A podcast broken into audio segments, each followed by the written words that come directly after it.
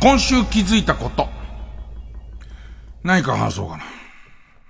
不謹慎なやつから言うと、不謹慎なやつから言うなよ。えっと、あの、TKO の木本くんが大変なことになっちゃってるみたいじゃないですか。細かいことわかりませんけど。あの、ざっくり、ざっくりとした、えー、テレビとかネットとかで言われてる感じだと、なんか億単位のお金がちょっと焦げついちゃって、それが誰の責任なのかわかんないけど、まあ、そのことで揉めてるみたいなんで、あとは、えー、っと、割と、木本くんを擁護すると、木本って悪いやつじゃないんだけどなーみたいこと言ってる、えー、っと、著名芸人の方とかいっぱいいるみたいじゃないですか。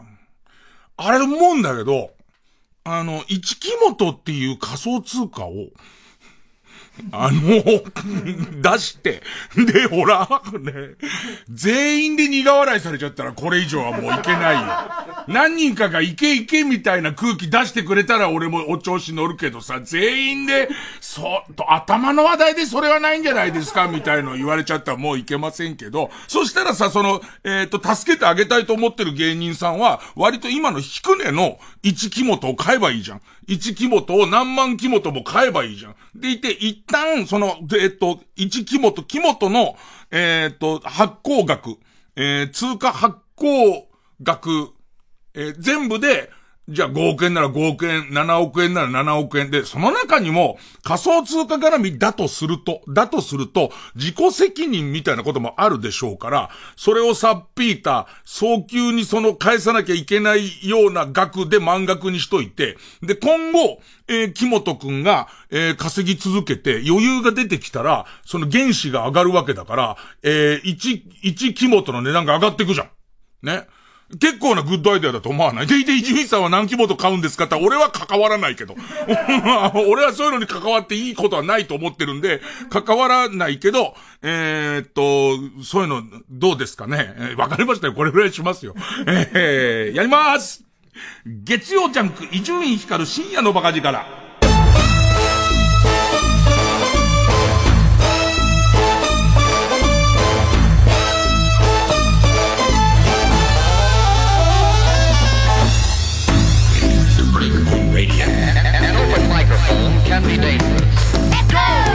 でもさあの少なくともさ TKO 自体のコントが面白いのとかはまあまあ基本的に依存はなくていいでしょ。っていうことはあのー、この際も 1TKO なのかな。1TKO っていう形でそのみんなに出資してもらったり仮想通貨を持ってもらって今後さその TKO としてコントが評価されるかもしれないし俺普通に TKO が書いたネタを買いたい人だっていっぱいいると思うんだよね。で、今までの作品が欲しい人だっていっぱいいると思うんだよね。そうやっていくと、なん、なんか、どっかで人生のどっかで、だって少なくとも、その木本くんは、伝え聞くに、えー、一生かけてもいろんなもん返済していこうと思ってますみたいなコメント残してるわけじゃないですか。そしたら今の仮想通貨みたいなことも、まあ、可能なんじゃねえのっていう、可能なんじゃねえのかなっていう話ね。あとなんすかね、えっ、ー、と、野球仲間の、野球仲間貧乏芸人だらけなんですけど、中でもトップクラスの貧乏の、えっ、ー、と、男が、えー、体調悪いと。で、体調悪いって今日朝、なんか体調悪くて、まあ、体調悪くて、えっ、ー、と、伊集院さんのライブに行きたかったんで、トークライブに行きたかったんですけど、行けなそうですっていうメールが来て、ね。で、えっと、それ当然このご時世だから、えー、それコロナとかどうなんて聞いたら、もう病院がいっぱいで、検査も受けられない状態だから、とりあえず安静にしとくしかないんです、みたいな話になって、で、まあなんだかんだで明日かな、明日、えー、見てもらうことはできそうなんだけど、まあまあ日頃からその金がない、金がないのよ。その野球来る時にも前の週にあバス代を渡しておかないと野球にね えー、来れないような状態ですから、えー、相当金がない中明るくまあ生きてる男なんですけど、ほんでまあまあ先輩らしいこともなんかしなきゃなと思って、で、えー、っと、とにかく水分補給とか栄養補給とかはしておいた方がいいからっつって、えー、っと、LINEPay で振り込むから、これでウーバーでも取れって話になって、あ、わかりました、ウーバーなんてやったことないですけど、ちょっとやってみます、みたいな。まあ、これ LINE でやり取りしてんだけど。で、1万円、振り込んだ。しばらくしてから、あの、ウーバーを今、一生懸命チャレンジしてるんですけども、えっと、伊集院さんの LINEPay の送金が、あの、送金、なんつったのか。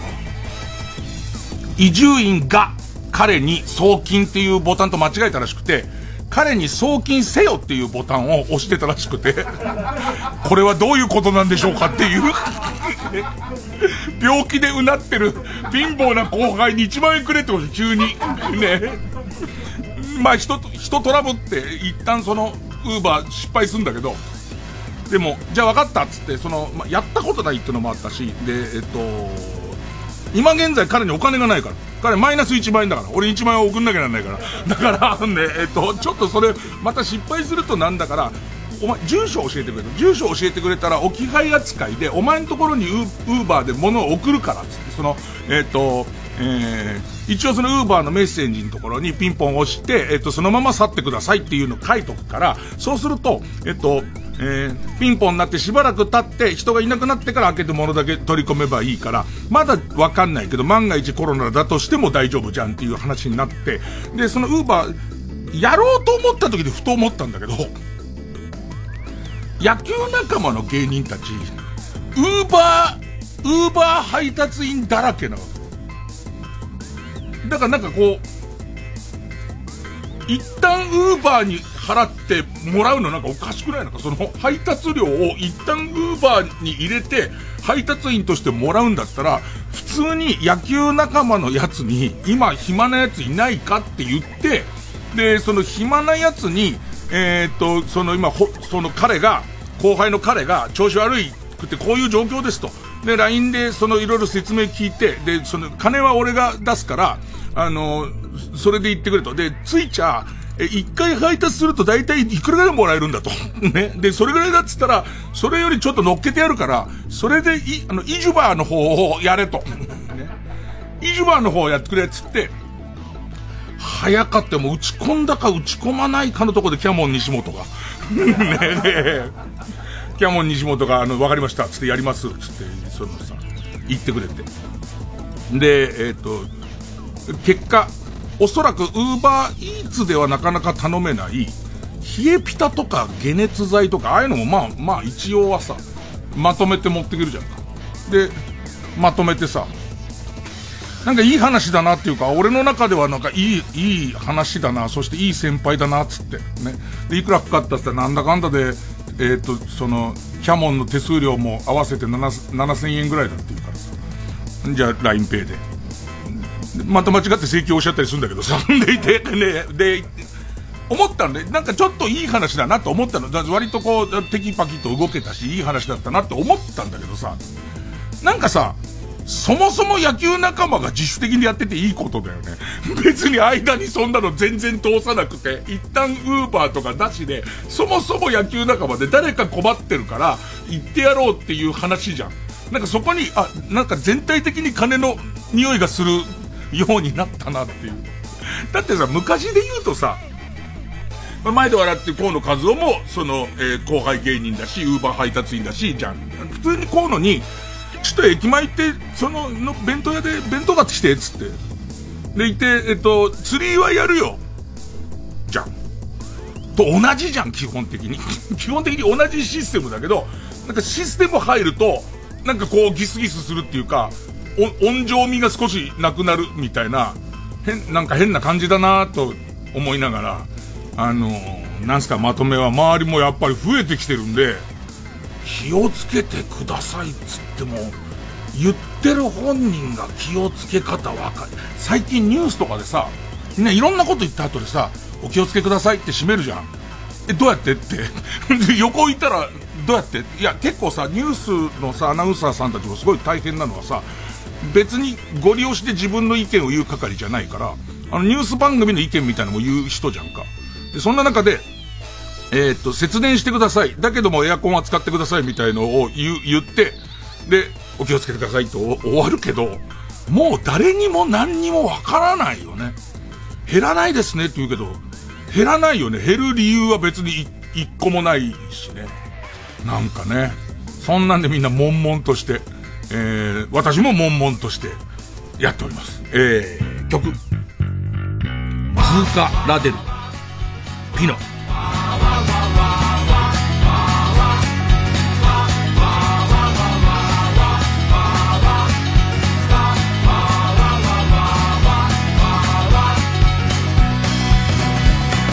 柔らかな風が吹く地獄細なことから忘れてく写真にしか残らない美しさも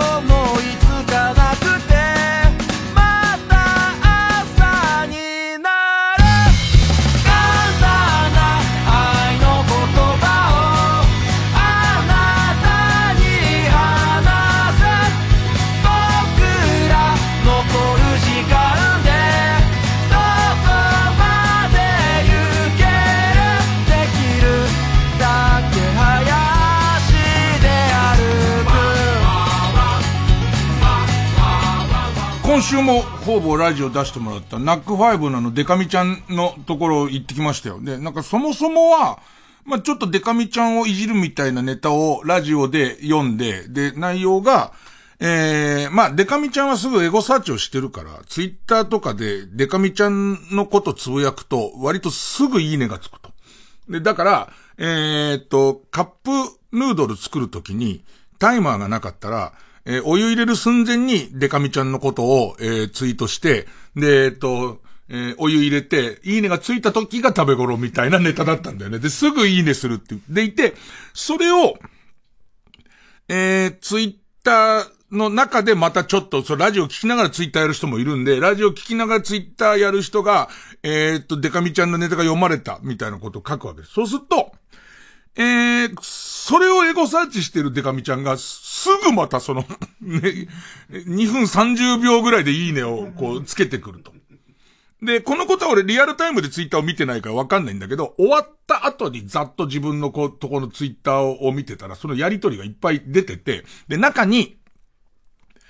そのみんな、その、まあ、ツイッター好き勝手にやりゃいい頃だから、えっ、ー、と、うちの公式みたいなのはないんだけど、みんな好き勝手にハッシュタグとかでこうや、やってるじゃないですか。で、やってるその集まりの中に、えー、デカミちゃん言ってるそばからデカミちゃんのいいねがついたと。ね。でいて、デカミちゃんのツイッター宛に、えっ、ー、と、なんでこうやって、その、えー、自分たちのいじりに反応して、いいねつけてくれるのに、その、タイムラインに降臨してくれないのっていう質問が、素朴な質問が、ラジオ終わった後に、終わった後に上がってたの。で、それに対するデカミちゃんの答えがすごい活かしてて、えー、っと、人様のラジオが生放送で盛り上がって、リスナー同士が楽しくやってるところに、私のこと言われたのよ、私、私っていうことで、自分中心の話題になるのは、え、ちょっと品がないんじゃないかって思って、みたいなことが書いてあって。ね。パイパイデカミってもともと相当品のある名前じゃん。ね、ね、もう、品の塊みたいな名前じゃんか。ね、ね。で、俺からしてみたら、言い方悪いけど、えっ、と、みんな、その自分が目立ちたいし、その、えっと、自分のこと取り上げてほしいからツイッターやったりとかする、じゃない？特にそのアイドルだったりとか。まあ今、もう、僕の中ではデカミちゃんが名前出ちゃうとメジャーアイドルですけど、地下アイドルなんてのはもうそういうことで名前をどんどん売ってくし、売ってっていいもんだと思ったら、なんかちゃんと聞く側の楽しみ方とかマナーの分かってる人だなってことになって、デカミちゃんは素晴らしいっていうことを、えっ、ー、と、書いて、デカミちゃん宛に書いて、で、カップラーメンにお湯入れて、ね、まだ硬いぐらいのスピードで、まだ硬いぐらいのスピードで今度は多分、デカミちゃんのラジオをやっているナックファイブのスタッフから、えっ、ー、と、うちのマネージャーのところに、えっ、ー、と、あの、えっー、どうですかってあの、ゲスト来ませんかっていう話になって、あ、じゃあぜひに、つって、そのナックファイブのデカミちゃんのやってる番組に、今、あの、呼んでもらえたし、まあ、行けることになって、で、その後付けでその番組のメインが小坂大魔王だってことを知るっていう。で、で、だから、俺からしてみたら、デカミちゃん愛いける、愛いけるってずっと盛り上がったら、小坂くんは、だけど、小坂大魔王と、だけどねってずっと思いながら、まあまあ待ってるわけで。したら、俺、ナックファイブって、すげえ昔に、本社が、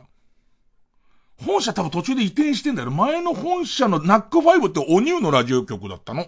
そのできた頃に一回行って、その後、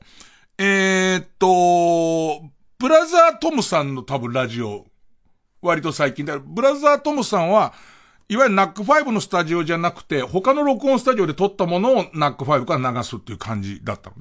で、今回、銀座に NACK5 のスタジオがあるって初めて知って、その銀座からも生放送です。その銀座の NACK5 のスタジオ行くってことになったんだけど、あのー、わかんなくて道迷っちゃって、で、しかも、珍しく前がギリまで仕事入ってたから、ギリギリの入りで行ったのに、ちょっとバタバタしちゃって、やっとここだ、ここだって住所を当てに、ここだ、ここだって着いたところが、なんか見た目ね、えー、っと、よくこう、道から見える道からガラス、今こうガラスの向こう側には、えっ、と、金子ディレクターとか、えっ、と、ミキサーの岡部くんとか、AD の吉井くんとか、それから、あ、おばあちゃん。ね、が見えるね。起きた、おばあちゃん。おばあちゃん。隣にボタン持ちが入ってるから。ね。そのぐらいのメンバーが見えるじゃない。で、えっと、で、表側は、まあまあビルの外だけど、1階で、要するに通行してる人たちがスタジオ見れるような、スタジオと横に入り口があって、それが真っ暗なの。真っ暗で、開いてなくて、で、そこの、その、えっと、入り口のところには、インターホンの、こう、ボタンがあるだけみたいな状態で、でも、どう見ても真っ暗なの。閉まってるなっていう。なんかこう、だから、俺埼玉の本社を間違えてギリでここ来ちゃってんじゃねえかと思ったら、なんかどうやらそこは裏口だったらしくて。で、押して、何度か押して、俺がウーバーイーツの配達にならもう食ってんなっていう頃 に、はーいみたいな、奥から、タッフ出てきて入るんだけど、そこがさ、裏口で真っ暗な上に、俺、横では通れないぐらいの 狭さで。で、その、奥の方に行ったら、小坂大魔王たちいて、で、多分、そのサテライトスタジオみたいなメインのやつと、えっ、と、夜生放送やるスタジオの2個ぐらいで構成されてる割とちっちゃな支局なんだけど、そのちっちゃい方のところに、3人入る、デカミちゃんと小坂大魔王と俺が入るんだけど、ちっちゃいが上に、な、なんて言い方すればいいかな。びっちりアクリル板で完全に仕切られてる感じ。なんかもう、もうその、もう、本当に、えー、一人一個ずつって、これからサンダーバードに乗る感じの やつに三人いて、えー、っとお、おしゃべりする感じで、えー、三人喋って楽しくて。で、その後、まだオンエアになってないやつは、えー、雨次第で放送日変わるらしいんだけど、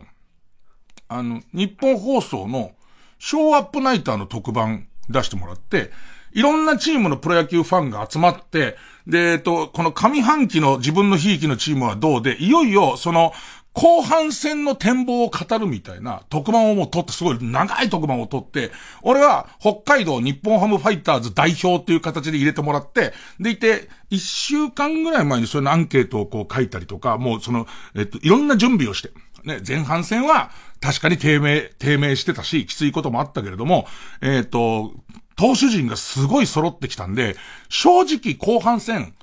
うーん、今6位のチームが5位になるっていう、5位になるとも思わないけど、少なくとも上位のチームは、日ハムと当たるの嫌だと思うっていう。日ハムはその上位のチームをどれだけ食えるかって。ついこの間もめちゃめちゃ強いソフトバンク相手に3連勝とかしてる。というのも、上沢っていうエースと、伊藤っていう去年入った、その、えー、すごいいいピッチャーと、今年大覚醒した加藤っていう3人のピッチャーが、ほとんど点を取られない。だから、この3人とちょうど当たっちゃうと3連敗することがあると。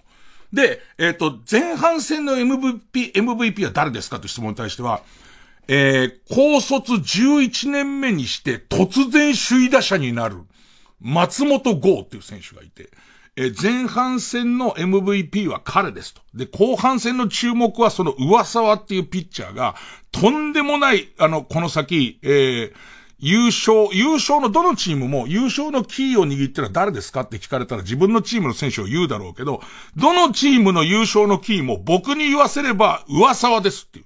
この上沢と当たって上沢に負けをつけられたチームから、パリーグはえー、今、大混戦、日曜日以外大混戦状態ですけども、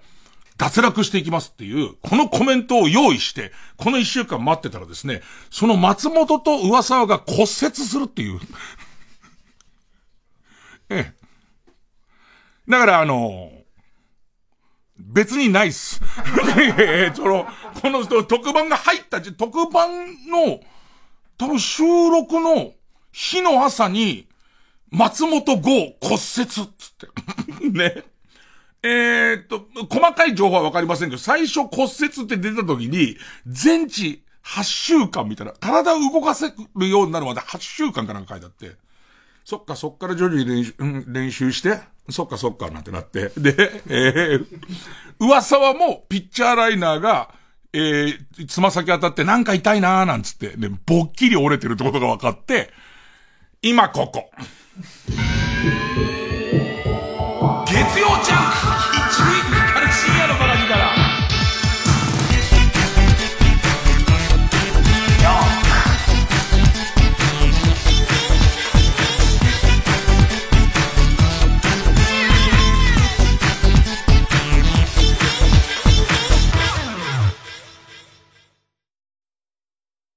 TBS ラジオ JUNK。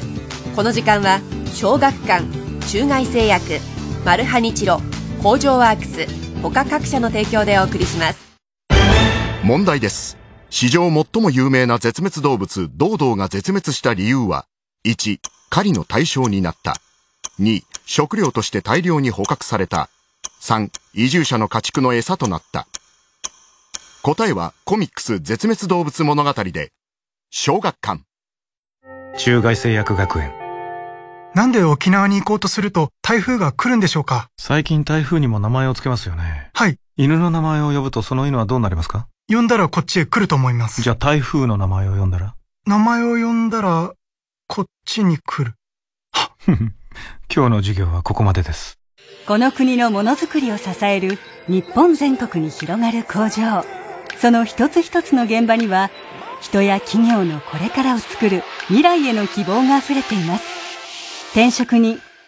製造業という選択肢を。私の現場は工場ワークス。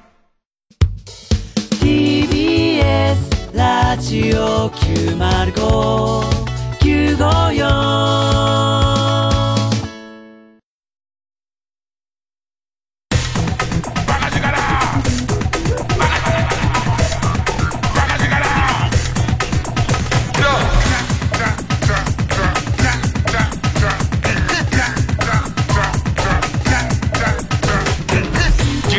ャンク一丁院光る深夜のバカ力。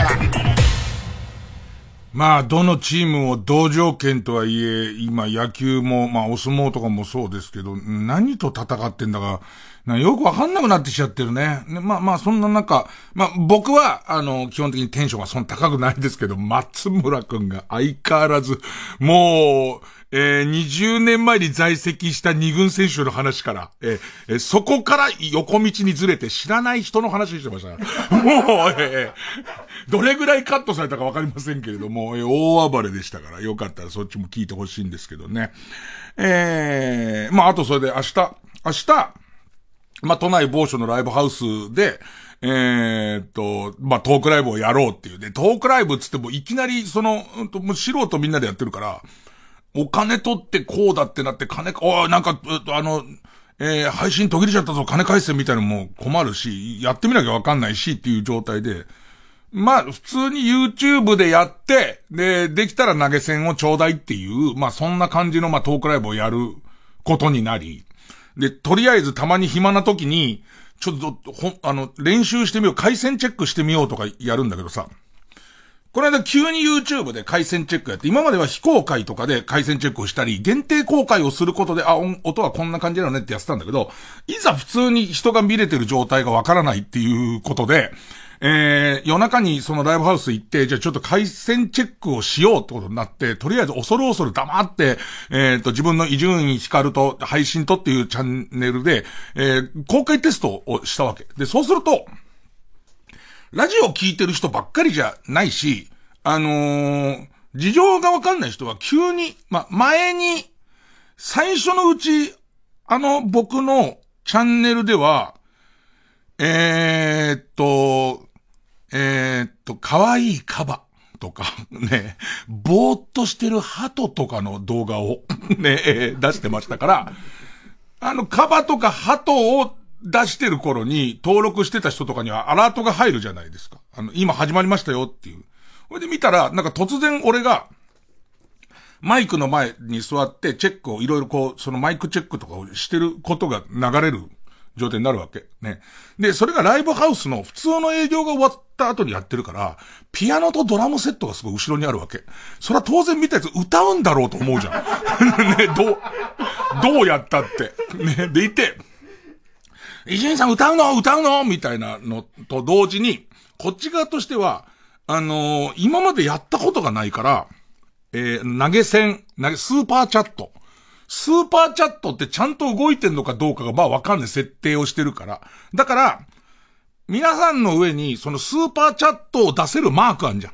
マーク、スイッチのマークはありますか？みたいなことを聞くわけ。ね。そうすると、それを金をくれって言ってるんだと思、思われて、スーパーチャットを試しに投げてくれる人が出だしたわけ。で、それが、小銭を投げては歌え、歌うの？っていう 感じのプレッシャーで、これ俺、金だけ取って歌わないのダメなんじゃねえかってなってきて、途中でやめるっていう、怖くなって途中でやめるみたいな。ね、そんなことやってますね。で、まあまあ一応、その、ツイッターをやってますんで、よかったらツイッターをフォローしといてもらうと、なんか今どうなってますよ、みたいな、今こういう風にやろうとしてますよ、とか、あと当日使うこう質問みたいのをもらったりとか、で、あとはもう一個その YouTube はどうにかなりそうなんだけど、もう一個やってみようと思ってるツイキャスの方が、もうわかん、ツイキャスが全然わかんないの。なんかそのツイキャスって、なんかそれ、試しにやるじゃん。試しにやるとなんか向こうからアイコンで、お茶のアイコンが出たりとか、お団子のアイコンが出たりとか、リラックマのアイコンが出たりとか、お寿司のアイコンが出たりするんだけど、今俺は何をもらってんのかがわかんないわけ。ね。で、要するに、どれが表示されてる時に、俺は、えっと、お金をもらってんのかが全然わかんないわけ。で、どう考えても、寿司が一番高そうだけど、寿司じゃねえんだみたいな、寿司はそうじゃねえんだみたいなことが、今分かり始めてるっていう。分かり始めてる状態でも明日やるっていう。で、な、なんもかんも、なんもかも初めてでお試しな代わりにいきなりチケットを取りますとかはやってないです。だから、えっ、と、見てもらった人の行為で、えっ、と、小銭をぶつけてもらったりとか、まあ、どうし、小銭はさすがに出せないよっていう人は、えっ、と、スーツを買った時にポッケに入ってるいらないボタンとかを、ま あまあ、その画面に向かってぶつけてくれればいいな、みたいな。で、テーマは、歌いません。あの、歌いませんし、時事を切ったりもしません。もうテーマはワンテーマです。僕のラジオの歴史です。僕のラジオの歴史について、で、これもね、謎のテーマで、古いラジオのことをちゃんと書き留めておきたいんだけど、忘れてることが多い。で、それを客前で、お客さんの前とか、お客さんの質問に答えてるうちに、おそらく思い出すこともたくさんあるだろうっていうのがテーマなので、なら、まあまあ言うとすごい細かくなりますけど、僕自体は出演料っていうよりは、これを頭を活性化させて、えっと、この先、書籍化するっていうことで、僕は2兆ほど。ええ、ええまあ2兆はちょっと大げさですけど、だいたい5億。えー、木本にすると、5億木本ですね。だいたい5億木本で、えー、儲ければいいなっていうふうに思ってるんですけど、えー、で、えー、ライブハウスの方はこれこれっていうようなことをやっていこうと。で、あとは、その、YouTube でこれぐらいお金をもらうと、じ、実質僕のところには、僕らのところにはいくら入るのかとか、あとツイキャスだといくら入るのかとか、あと今回はアーカイブをしないので、原則アーカイブをしないつもりでいいかな、つもりなので、アーカイブをしないとこんなもんでするとこんなもんみたいのが分かっていけばいいなっていう。でいて、その歴史を振り返るに、大体こう、こんなことやってきたっていうのだけでもまとめてペライチないと、多分1時間とか1時間半ぐらいで終わっちゃうんですけど、えっ、ー、と、喋ることがないから、自分ってどんなラジオやってたんだろうみたいことをちょっとこうペラッと出してみたら、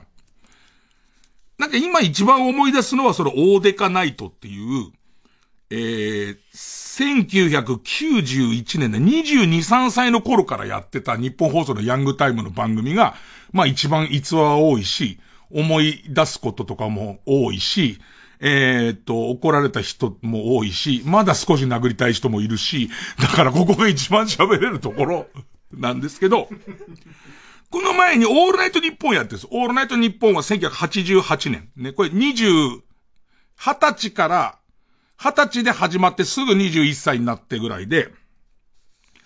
で、これも、あの、四千頭身が始めた時に、えー、お笑い最年少の、えー、四千頭身21歳何ヶ月で出た時に、俺はいないんだなっていう。俺、この頃俺、オペラ歌手だって言い張ってたんで、オペラ歌手の最年少だってことにまあなりまして。で、そもそもラジオを始めましたって始めるきっかけになったのは、1987年頃にやってた、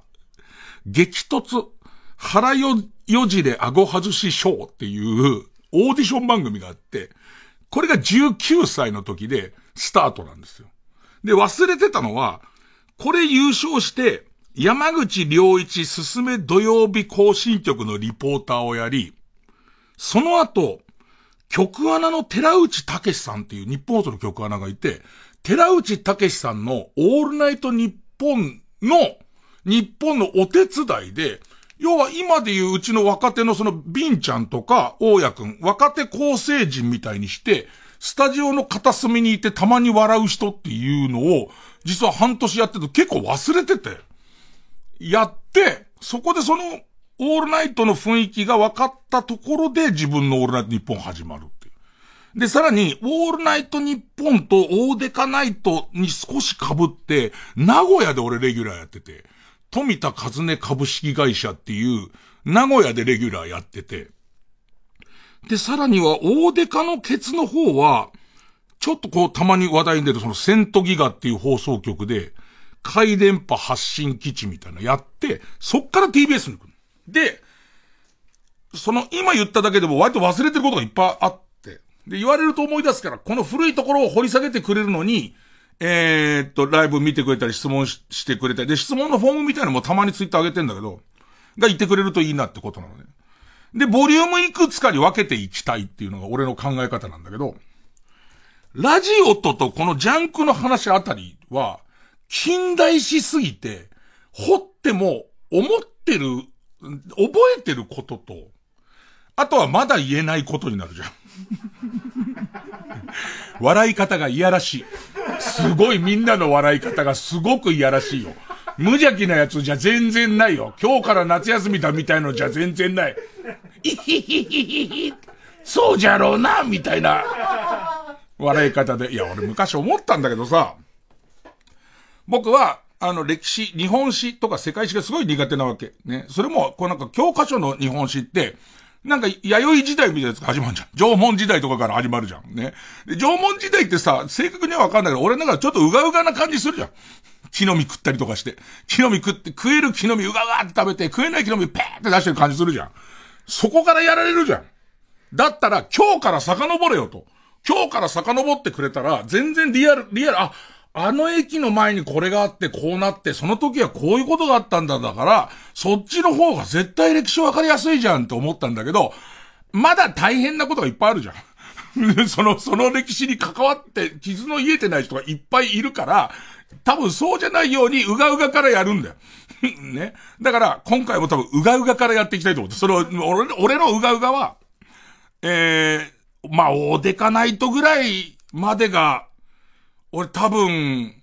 ほぼ裸で、腰身のだけで暮らしてた頃だから、あの頃の思い出、あの頃のやつが一番人の手を借りないと思い出せないし、質問の中にこういうコーナーやりましたよね、ありましたよね、っておっさんとか言ってくれると、うーわ秒で、秒で忘れてたやつ、その、コーナーやって秒で忘れてたやつを覚えてる人いるんだ、みたいにね、今その準備やってんだけど、そんな中でね、もうちょっと喋っていい？そんな中で、あのー、すげえ便利な、前ちょっと話したかもしんないけど、まあ、スマホとか詳しい人は、まあわかると思うんですけど、Google が直接出してるスマホの Pixel 6、まあ中でもこうグレードなんです。Pixel 6 Pro っていうのを僕は持ってて、でいて、えっと、ちょうど今 Pixel 6a みたいな新しい機種も出るみたいなタイミングで、ちょっと前に出たやつで、正直、僕はメインのえー、っと、スマホは、皆さんと同じ通貨セルラーを使ってるんですけれども、通貨だったら安く済むんですよ。で、通貨、あの、通貨ーズの皆さんに勧められて、えっと、だから大体、もともとは通貨セルラーと東京テレメッセージの、あの、ニコ持ちで、えー、機種自体はノキアのを使ってるんですけど、ね、今バカ売れの、ね。で、それが、これってどこまでボケたらメインのところに戻れるんだっけ？あの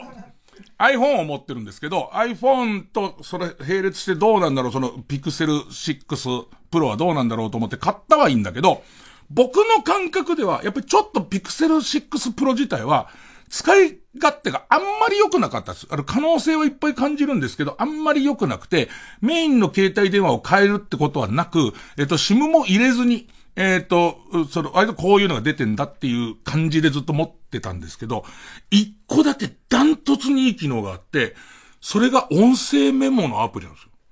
音声メモのアプリがほんとすごくて、音声メモと文字起こしっていうこの機能がすごくて、自分でこう喋り、マイクで喋りながら、ずっとこう文字起こしをしてくれるんだけど、これの正確性がすごくて、しかも、街で、例えば自分が出先でなんかメモする、の、あの、うん、メモ、メモ、音声で喋るじゃん。喋るじゃん。なんか普通、普通にな、のことを喋るじゃん。ね。で、えー、っと、それがそのまま文字になって結構微妙なものもそのまま文字になるのもすごいんだけど、これがもう家に帰るまでに Google の自分のアカウントに上がってて、で、家で、それパソコンに移さなくても、もうパソコンでもその文字と音声のデータがそこに入ってるの。で、しかも、いろんなこと、特にこの、えっ、と、ラジオでいろんなこと喋った中で、全部文字起こししてるから、例えば、えー、デカミちゃんで弾くと、デカミちゃんって言ったところに全部こう印がつくの。で、文章の方をクリックすると、音声の言ったところに、その、えっ、と、頭出しができるっていう、めちゃめちゃ優れた機能があって、これが今今回、ウォーキングの最中の独り言用に使われてて、ウォーキングの最中に、いつも夜中こうやって歩いてんだけど、ラジオのことを思い出しながら、ラジオの歴史を思い出しながら歩いてんだけど、忘れちゃうしメモれないじゃん。だから、いつも、あの、イヤホンマイクみたいのつけて、その段階でここで喋ってると、全部それが文字起こしされて、えっ、と、家のパソコンに入ってると、クラウドに入ってるんだけど、家のパソコンにこうやってずっと入ってるのが、すごいいいんだよ。めちゃめちゃ良くて。だからいつもとにかくずーっと路地裏を独り言を、あの時なー、誰々さんをぶん殴りたかったんだよなーっていう話とか、ね、が全部こうやって文字起こしされていく、いくのが、え、俺の今のすごいフェイバリットなアイテムで、で、しかも、これは各自調べなきゃダメだけど、そのピクセル 6A っていう新しい機種が出たせいで、一個前のピクセル6っていう機種が投げ売りされてて、で、そのショップによっては、1台1万2千円ぐらいで売ってる。もともと7万ぐらい多分してたと思うんだけど、1万2千円ぐらいで回線契約なしで売ってるのね。正直、俺の中では、この仕事してて、あの機能、今の機能を聞いてほしいって思った人は、もう、音声レコーダー、そのボイスレコーダー代わりに持っといてもいいんじゃねえのぐらいの、まあまあレベルなんですけど、一個だけ改良点があって。これは俺の問題。お、あの、今時すごいなと思うのってさ、あの、イヤホンマイクあるじゃん。それ、Bluetooth のイヤホンマイクってさ、すごい短くてさ、もうなんか、ちょっと耳から血が出てますよぐらいの量の。ね、耳からとろって血が出たぐらいの量の、あの長さの棒状のそのイヤホンだけで、えー、っと、ほぼほぼちっちゃいのに全部取れるじゃん、ちゃんと。だから街とか歩いてて、ああ、そうじゃないよ、そうじゃなくてさ、そらさ、なんつってる人とかよく見ると、あのー、あ、なんだよ、びっくりした、イヤホンマイクなんだ、みたいな。それぐらいちっちゃいじゃん。ね。宇宙大統領がよ、俺の魂の記録を全て持ち去ったせいなんだよなんて。その人は耳から何も出てないんだけど、だけど、ね、田中角栄政権が、つってる人のやつは出てないから、こっちは出てない人なんだな、つって。芝居の練習をしてる人なんだな、なんて思ったりとかするぐらい、ちっちゃくなってるじゃん。で、あれが、えっと、高性能なんだけど、俺の超顔面のデカさあるじゃん。超顔面のデカさから言うと、ね、耳にはめて、あの3センチぐらいのやつで、おそらく、えっと、普通の顔面の人はクリアに音声いけますよ。だから、それが Google Pixel 6に繋がってても、6 Pro に繋がってたとしても、クリアに来とるんだけど、どうやら、俺の規格外の耳から口までの遠さが、おそらく、あの短いやつだと、ちょっと聞き取りにくいとこがあって、もうちょっと鮮明になる、ちゃんとしたマイクを使えば鮮明になる、ではないか、っていうことで、とにかく口ギリのとこまでマイクの言ってる、えっ、ー、と、えー、Bluetooth で繋がる、軽くて、電池の長持ちする、えー、マイクが欲しいわけ。入力コンソールが欲しいわけ。で、探してみたら結局エレエレコムから出てる、えー、と、片耳だけ、えー、ヘッドホンで、その頭の逆サイドまでなんかこう、何？えー、と、な、カチューシャ的なやつで止めて、く、く、あの、口元のとこまで長いマイクが来る、オペレーター用っていうのかな？オペレーターのバイトの人、テレフォンオペレーターとかアポインターのバイトしてる人がやってる感じの、やつが安くて、軽くて、で、とにかく長いから口の正面までマイクが来るやつで、これがいいっていうことになって、で、それを買って試してんだけど、それやっぱめちゃくちゃいいの。あの、俺の顔のデカさで言うと、本当に独り言のちょっとしたことも全部このヘッドセットが、こう、取ってくれるって、これが完璧だってことになったんだけど、さあ、いざ、街でそれをして、今歩いてんだけど、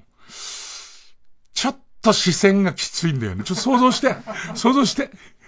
110キロのやつが炎天下に、オペレーターのやつだよ。ねあの、オペレーターのやつを持ったままずっと昔話をしながら歩いてるのね。電車でも。ねあの、電車のホームとかでもずっと歩いてるのね。すげえ見られるの。めちゃ、それはど、人気者だから。気持ち悪いから。で、夜はいいの。夜のウォーキングはもうそれでも誰も見てないから同じことじゃんか、ずっと喋ってんのは。ただ、朝結構人とすれ違う時に全員が二度目し、二度見しては、二度見しちゃいけない人を二度見した感じの。ただ、明らかにね、その何、その、正確にメモは取れんだよね。ジャンク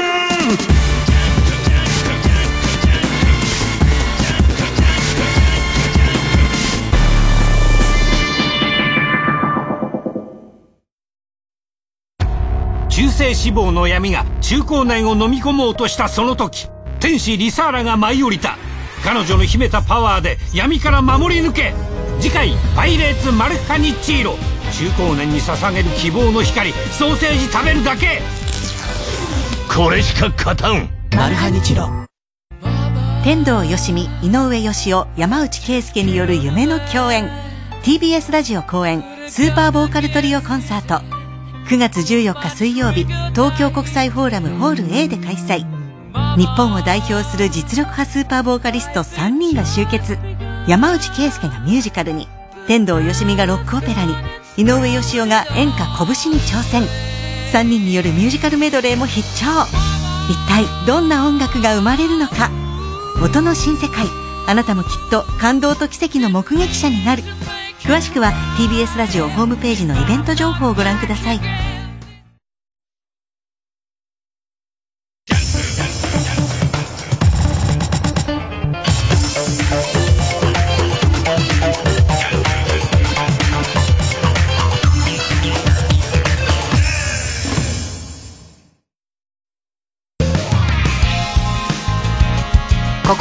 こでエルスウェア機構のムーンドライバーをお聴きください。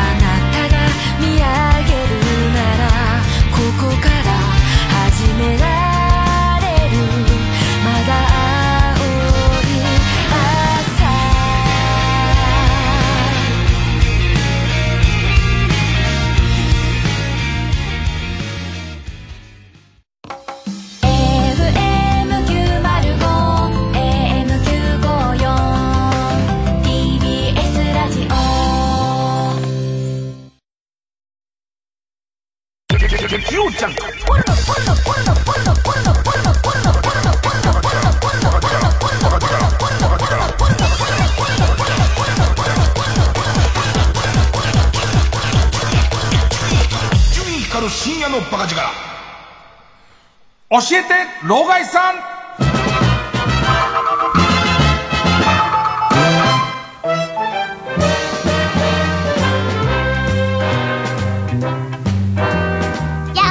さあ、えー、老害さんというね、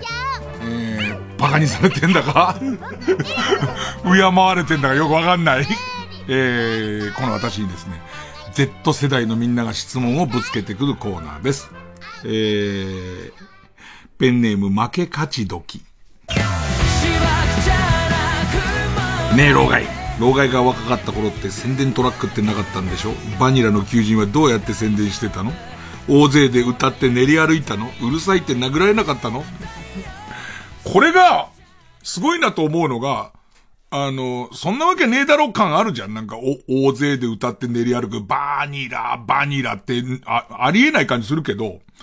今さ、ちょっとほ結構こう、その曲によっては、これは放送にあんま適さない言葉ですよって言われることもあるんで、実名そのまま難しいんだけど、要はあの、時代劇じゃねえや、昔の昭和のドラマとか出てくる、お、楽団が5人ぐらいで、えー、パーララリラパーラドンチンチンドンチンチンは、あ、そういうことだよね。商店街とかに大規模なので言うと、まあ、バンドだよね、要はね。バンド形式で時代劇の仮装をしたおじさんたちが、もうその、うと、ラッパ太鼓を鳴らし、歌うときは歌いながら、チラシをこうやってバンバン巻いてたのね。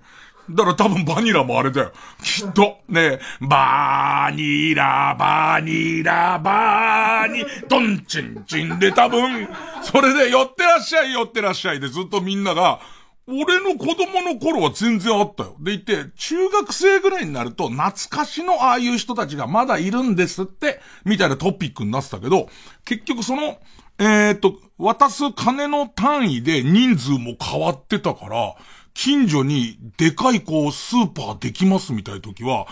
かなりのこう行列でやってたんで、だからもう Z 世代のある意味ボケ潰しだよね。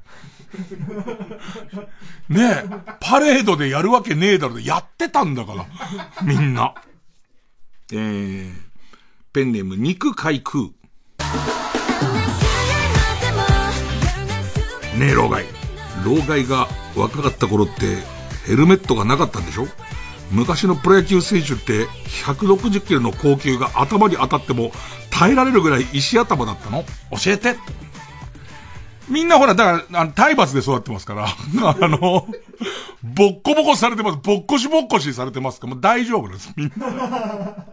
でもなんか自分もヘルメットのない頃のことは知らないんだけど、今まあ野球見たことある人はわかる耳当てってでっかい耳をガードするやつがついてるのは、あれ自由だったんですよ。なかったっていうか、あってもなくても、その好きなタイプのやつを被ってよかったんですけど、あのー、TBS の野球解説でもおなじみの田淵光一さんっていう若き阪神の4番バッターが、その当時ノーヒットノーランを通算で3回やってる、えっ、と、広島のエースの外小場さんっていう人の投げた剛速球が抜けて、えー、こめかみ、しかも耳当てなし。で、こめかみにバーンつって当たって、その場で崩れ落ちた上に、あんまテレビで見ないでしょ？耳地。耳地が結構ドクドクドクドクって出て、そこからミッキーマウスって呼ぶんだ。あの、耳当てのこと昔ミッキーマウス、ミッキーマウスって言ったんだけど、あの耳当て付きが、えっ、と、より強力に推奨されるようになり、あれをつけるようになって、で、なんか、本人に話聞いたんだけど、本人に、もう伝説の事件、それでプロ野球のルール変えたわけだから、ね、それ、だって、もう全員が死んじゃうと思うわけ。でいて、よくデッドボール顔面に当たったばっかりの選手って、えーっと、もうボールが怖くなっちゃって、そのままこう、打席に立てなくなっちゃう、精神的に立てなくなっちゃう人とか、インコースのボールにすごい弱くなったりするんだけど、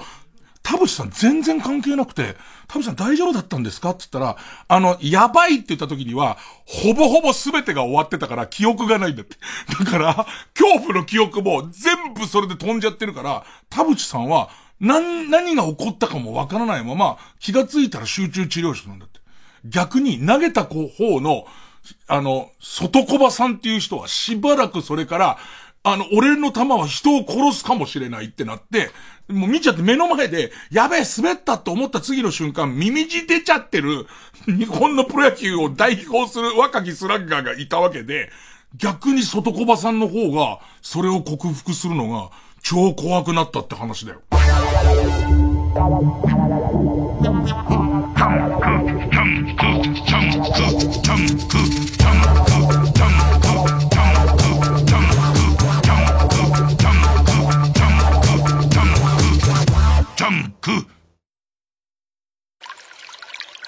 マキタスポーツです。プチカシマです。サンキュー達夫です。せーの。東京ポット許可局。東京ポット許可局のオリジナルそうめんを今年も販売いたします。やった。あれ、本当にうまいからね。うまいんだよね。うまいよね。まあ、去年大好評だったんですけど。大好評。長崎県島原特産高級手延べそうめん。特別。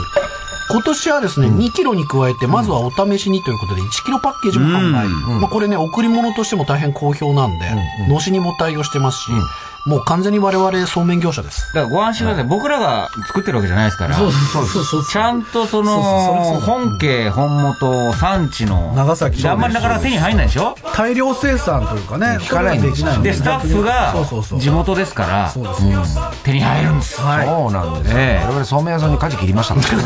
らね。うん。お買い求めなど詳しくは TBS ラジオイベントグッズページをご覧ください。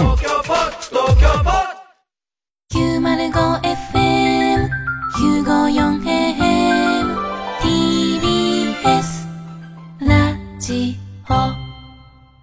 TBS ラジオ JUNK。この時間は小学館中外製薬マルハニチロ工場ワークス他各社の提供でお送りしました。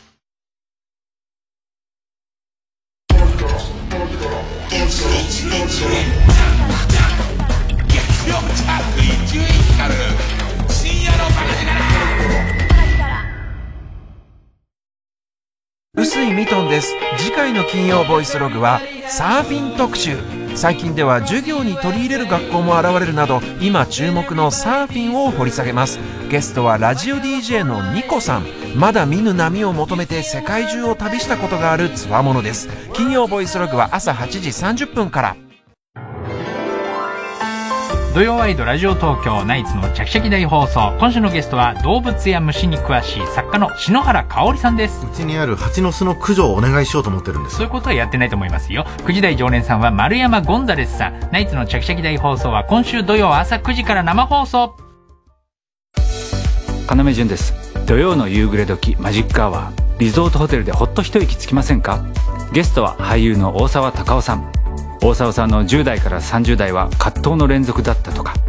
現在50代の大沢さんが今挑んでいることとは要潤のマジックアワー土曜夕方5時から TBS ラジオ公演ルートフィヒ美術館展オフィシャルサポーターのトラウデン直美です。ドイツ、ケルンが誇るルートヴィヒ美術館からポップアートのコレクションなど珠玉の152点を見ることができます。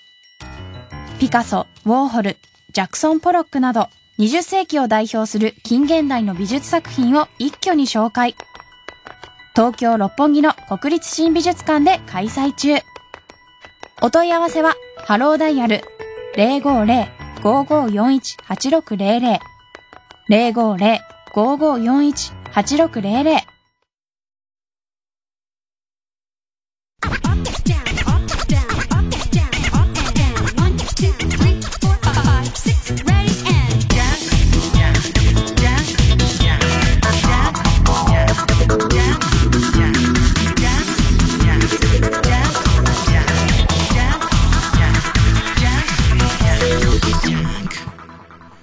えー、もう少し老害さん話しますか。えーっと、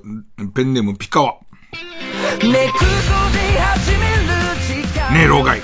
老害の若かった頃にやってた風雲竹市場が復活するって聞いたんだよ。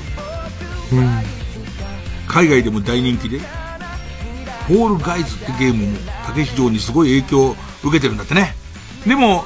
今でもそんなに人気があるのに、なんで竹市場は終わっちゃったの？つまみ枝豆さんが、俺の前でよ、たけし城って言うな。たけし三条だろ、こらって。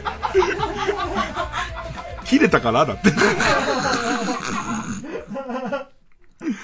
たけし城すごい人気あってめちゃめちゃ面白かった記憶あるんだけど、CS の TBS かなんかでいくつか放送してるの見たとき、察して面白くはないんだよね。ただすごいなと思うのは、一般の人呼んできて、こう、やってるアトラクションが、かなり、こう、や、やばいっていうか、あのー例えばね、竜神沼つったっけ？えっと、えー、TBS の緑山スタジオ、あの、サスケとか撮ってるあの、緑山スタジオに、えーっと、穴掘って、そこに泥水浸して、で、そこに飛び石みたいに、飛び石みたいにこう、石がいっぱいこう、あの、み、水、水の水面から出てて、で、泥水だから下どうなってるかわかんないんだけど、それをぴょんぴょんぴょんって飛んで向こうまで行くんだけど、ダミーの、実はこう、下がこう、繋がってない、えーっと、要は柱じゃなくて浮きだけのやつがあるから、そこで角め、ってそれひっくり返ってドボンとかなるやつなんだけど、結構見てると一般の人が、それは結構なもんだぞっていう顎の打ち方とかしてんのすげえオンエアされてるし、あと、みんなで行けっつって言って、それこそ、その止めるたけし軍団が、えっ、と、棒の、棒の、こう、ウレタンなんだろうけど、ウレタンではあるだろうけど、あの振り方でそこまでしなってないってことは、そこそこの硬さのウレタンだぞっていう棒で、普通のおじさんをかなり強く殴ってんのね。ね多分それが面白かったんだろうな。あの、細かいルール性とかみたいなやつよりも、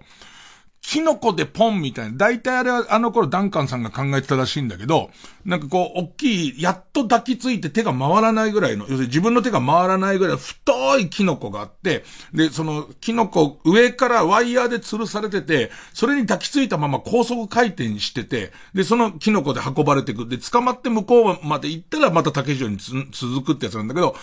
結構な飛距離出てる飛ばされ方してる人いて。あれは、まあまあ、ね、あのー、湿布が結構いったろうな、ぐらいのやつが結構いるのを見て、そういう理由かなと思った。ねもう限界あるよな、あれ、素人の人にあれやらせんの、限界あるよなっていう感じはしましたね。えー、そうですね。発想の面白いやつも読んどこう。ペンネーム、大入り袋。ねえ、老害。老害が若かった頃、ヨギボーとかなかったんでしょ？家で休みたい時、どこで寝転んでたの？豚もつがたっぷり入った袋とか？って、どういう家なんだすげえ面白くて、それが。豚もつがぎゅうぎゅうに入った袋。で、しかも俺お肉屋さんで働いてたからさ、豚もつがぎゅうぎゅうに入った袋見たことあるからさ、ヨギボ的なものはなんだ？なんだろうね。なんかその、えっとさ、今、今以上に、こう、家に布団があったじゃん。なんか、そのお客様用とか含めて。なんか、布団とかをさ、こう、全部干した後に積んであるやつの上とか天国だ。あと結局ぶん殴られんだけど、それで耳血は出んだけど、耳血出るほどぶん殴られんのか。なんなの、なんなのだろうね。あと、覚えてるのが、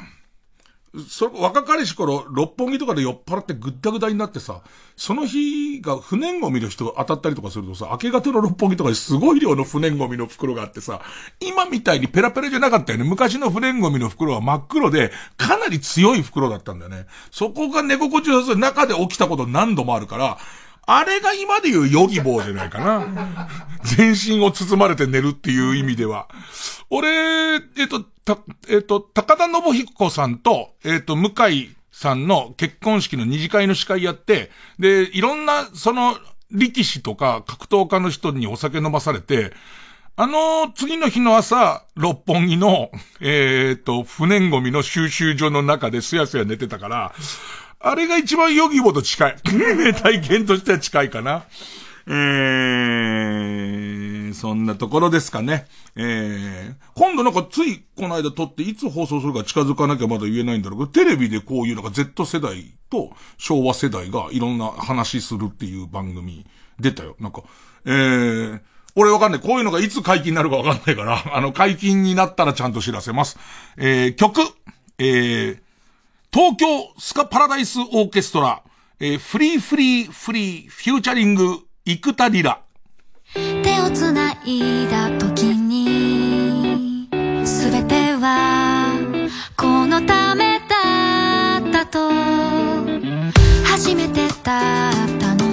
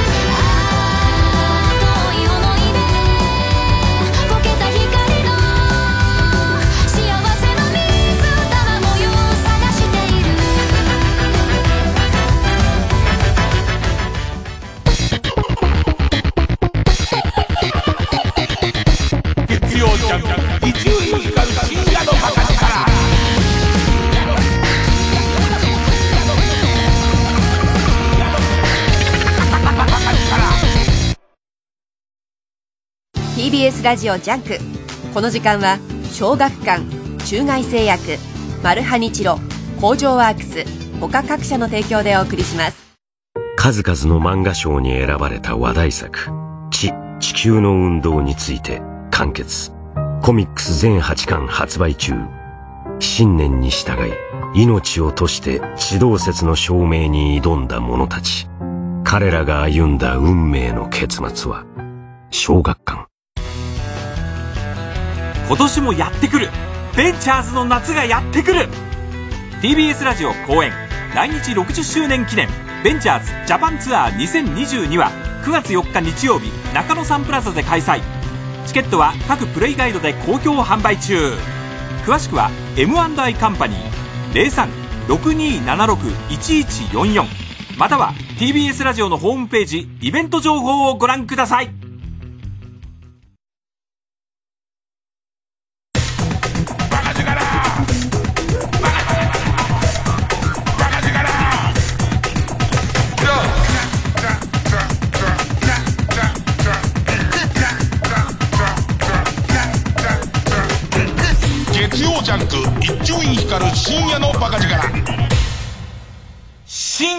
抜きカルタ合戦会。あいつの頭はゆえよ竹市場久々に思い出したな。ジブラルダル海峡っつったっけ？なんか細い吊り橋みたいところを、えー、また一般視聴者の人が走ってくやつを、えー、バレーボールの練習用のあの、ピッチングマシンみたいなやつ、あれでバンバン撃ち落としてんだけど、スピードの設定が半端ないっていう。で、えっ、ー、と、河合我門くんっていう、あの、子役から、えっ、ー、と、女の、大人の俳優さんになった、河合我門くんに聞いたのは、当時、夏休み子供大会みたいのがあって、その夏休み子供大会のアトラクションが子供がやっても大丈夫かどうかっていうのを、え必ず河合我門くんが雇われてやってたんだって。で、言って、河合我門くんが超痛いって言うと、少し柔らかくなる んですよ。ねすごい人生だよね。えー、子供スタントマンっていう まあ、嘘か本当か知らないけど。えー、新勝ち抜きカルタ合戦会です。えー、番組オリジナルのカルタを作ろうというコーナーです。えー、毎回2つのテーマのカルタが戦って生放送で番組を聞いている皆さんからのメール投票で勝敗を決めます。で、対戦するのは前の週に勝ち抜いてきたカルタと、えー、現在たくさんのテーマを同時に募集している予選ブロックの中で一番盛り上がっているチャレンジャーのカルタです。えー、勝つごとにあ行、家行、作業と進んでいって、負けると予選に戻ります。予選ブロックに戻ります。えー、和行まで勝ち抜けばカルタ完成でールインです。同じ文字で3連敗するとテーマは消滅になります。で、えー、今週の対戦カード、まずは現在勝ち抜き中です。えー、以前放送していた朝の番組では採用できないほど自由、かつ味わい深い、真の自由律俳句を作ろうというテーマの、伊集院光とバカ力と宝斎と三等家とあれとカルタ。えー、今週は家業ですね。で、対する予選ブロックから登場のカルタは、目覚ましテレビの占いでサソリ座が7位。ちょうど中間からちょっと下ぐらいですかね。中の下ぐらいの、7位の時の、まあ、いいことはあったけど、ちょっとずれてるとか、え、悪いことはあったけど、ちょっとラッキーのような、中途半端な文言がテーマの、えー、目覚ましテレビ今日の占い、カウントダウン、サソリ座7位カルタ。ね。デビュー戦ですね。えー、あ行の戦いになります。おみくじもさ、基地ぐらいのさ、やつよく読むとさ、あの、願い事、えっ、ー、と、叶わ、叶わないけど、それもよし、みたいな書いてあるよ。なんでそれもよしってって思うけど。あの感じですね。で、まず行きましょう。こちらから。伊集院光とバカ力と宝斎と三等家とあれとカルタ。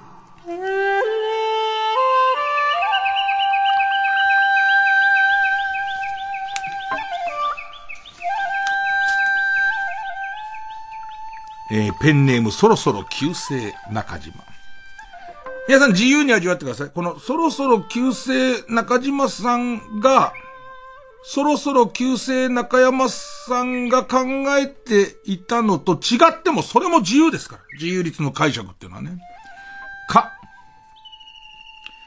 家族写真をトリミング。誰が誰の？ってなりますよね。なんか、思春期に、あの、この家族との関わり合いを消したいっていう、中二の本人みたいなやつ。本人がその本人のところを、もうその、僕なんかもそうでしたけど、親への感謝も忘れて、もう中1の時には家族旅行行かないって言い出してましたから、あのー、俺の飯代だけ置いてってくれよ、なんつってましたから。ね。ええ、もうオナニー三昧ですよ。奴らが立山に行ってる間に。ね。ええ。で、まあそんなのの延長線上でその昔行った奴からを消そうとしてるとか。あとは、もう、離婚して家族バラバラになりますっていう時に、こう、お互いのこうメンバーを上手に詰めた感じの、花からこのメンバーですよ、みたいな、ね。ペンネーム、釧路ダンディ。か。亀。どう脱走したのか。あのー、亀飼ってて、もうよく脱走するから、あ上に石とか乗っけて絶対開かないようにしてるのに、忽然と亀だけ脱走するじゃん。で、あの、朝見た時の、どう脱走したんだよ。経路が全然わかんない。でいて、僕のイメージで意外にいるんだよね。別に意外に、そのベランダの隅で3日んだけど、それにしても、どう出てんだよ、みたいな。ペンネーム、ボールペン返して。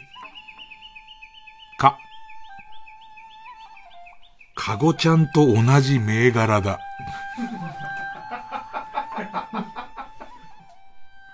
何ですかね。あの、まあまあ、写真が出た当時でしょうね。で、ショックも大きいんですけど、自分が大好きだったあの、かごちゃん、ね、ついこの間までちびっこだった、ちびっこの時から、同時にちびっこの時から応援している、かごちゃん。ね。それを見て、何か思考が停止しちゃってんのかなあ、俺と同じ銘柄だ。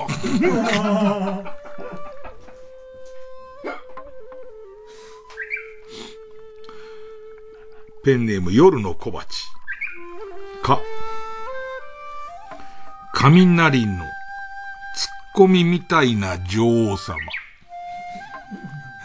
雑なのかな？バカコケおめえの。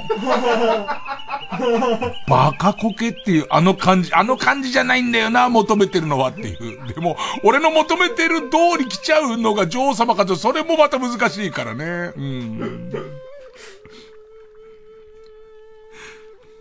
ペンネームマーチブラウン。か。カップ麺の空き容器でフルーチェ。あ、僕はね、ちょっとね、一人暮らし感なんですよ。一人暮らしってどういうもんですかっていうと、僕の中では、カップ麺の空き容器でフルーチェ。で、もっと言うと、カップ麺の空き容器でフルーチェを作ってみたものの、三分の二ぐらい残してる感じです。そんなにいらない。で、なんかその、やっぱり自由率背景行きたいんで、もともと兄弟が多くて、フルーチェの配分が少ないっていうことに対して、すごくこう、あのー、不満があって、一人暮らしになったらやってやろうと思う。で、必ず、一人暮らしするときに、あのー、焼き豚一本食ってみたいとかね。巨大なプリン作ってみたいとか必ずありますよね。その感じですかね。でいて、そん、あのぐらいの量が良かったんだなみたいなね。うん、ペンネームどうにもならんよ。か。家庭教師が、いただきますを言わない。あー。なんかいい温度ですよね。ああ、俺はこういうやつに物を教わるんだ、っていうか。あとなんかこう、家庭教師をさ、雇う母親はさ、学歴で見がちだからさ、いい学校出てる家庭教師を先生って呼んでさ、こう学びなさい学びなさいって言ってて、ある日ご飯食べるときにいただきます言わねえなっていうことに、俺もお袋も同時に気づいた時の、なんか、それでいいのかみたいな。その感じが入ってるのではないでしょうか。ペンネーム紫の猫。か。カーペンターズが流れる風俗の待合室。風俗の待合室用の優先チャンネルはなさそうだね。かといって、洋楽流しといた方が無難。だって、クラシックってのもおかしいだろう。洋楽、当たり障りのない洋楽ヒットを鳴らしとく、流しとくみたいのは、選択肢としてなくはないような気がするんだけど、でもそこでなんかこう流れちゃいけないイマジンとか、終わったのみたいな。ねえ、これからやろうと思ってんのに、終わったのっていう感じの曲とか、ねえ。サウンドオブサイレンスとかかけられちゃったらさ、なんかわかんないけど、いねうーん。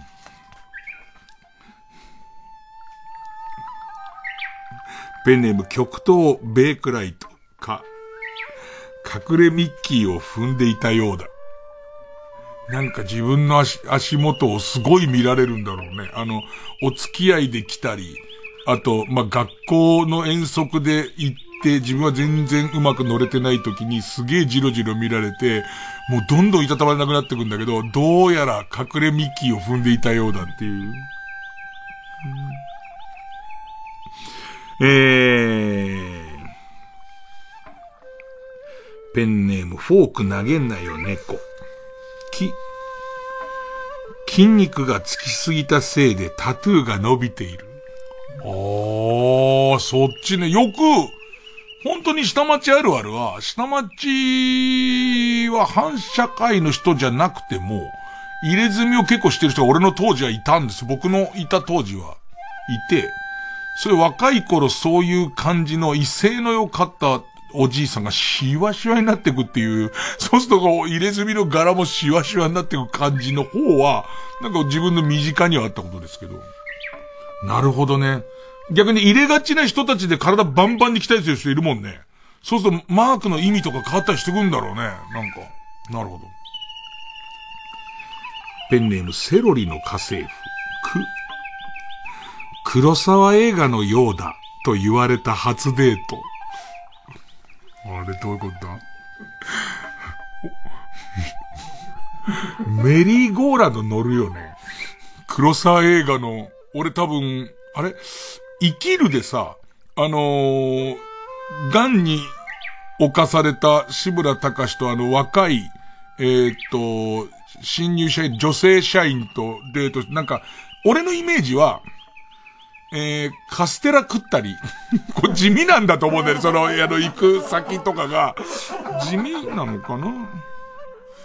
うん。ペンネーム電柱理論。これどうですかね？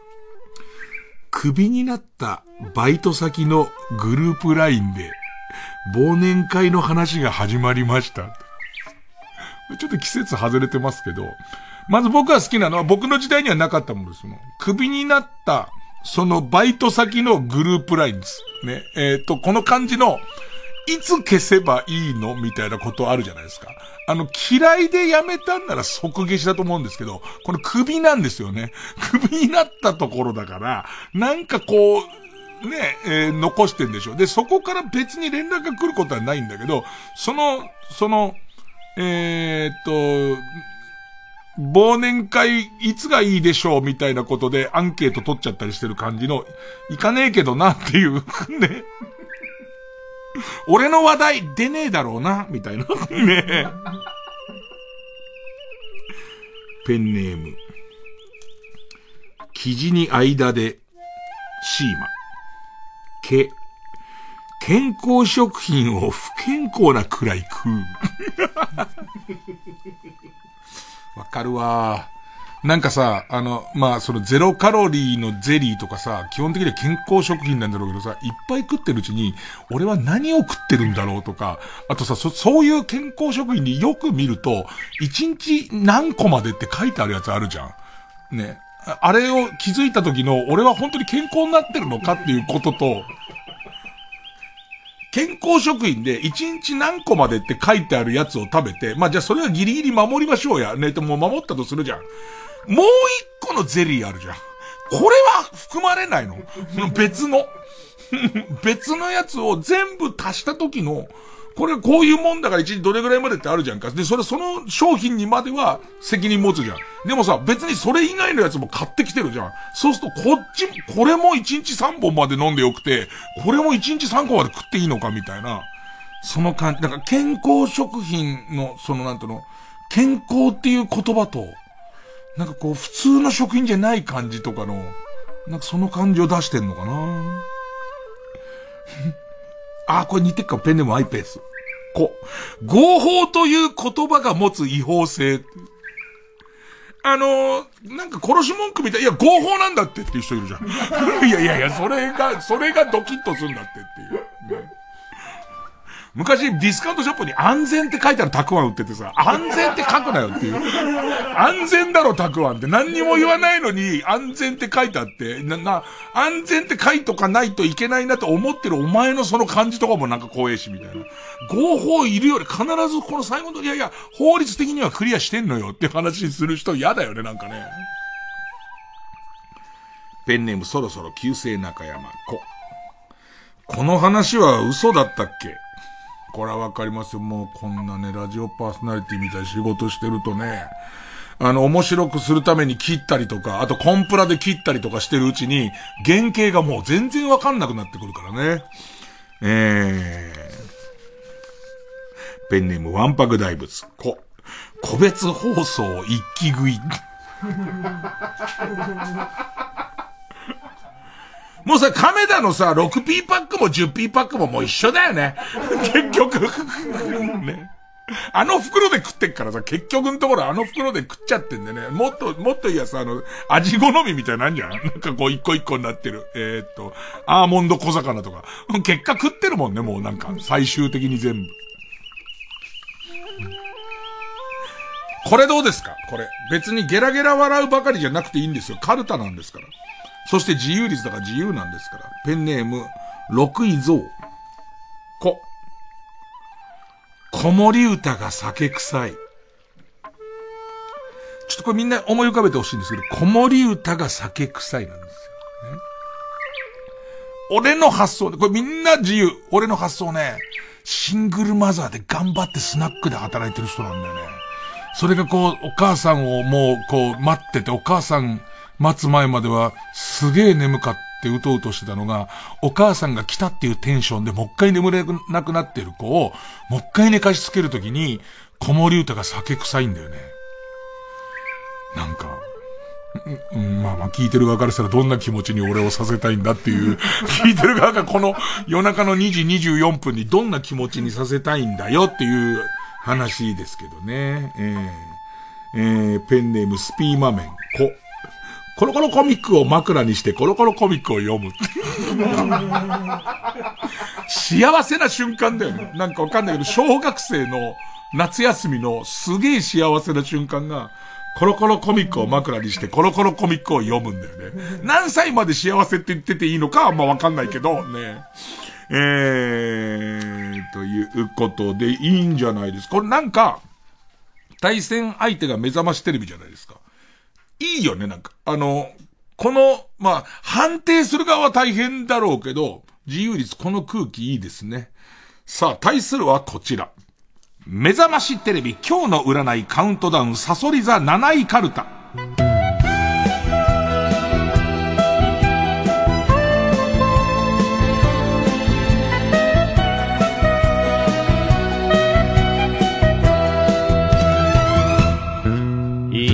7位っていうのをどう捉えてくるかで、今日ちょっと振り幅広いですけど。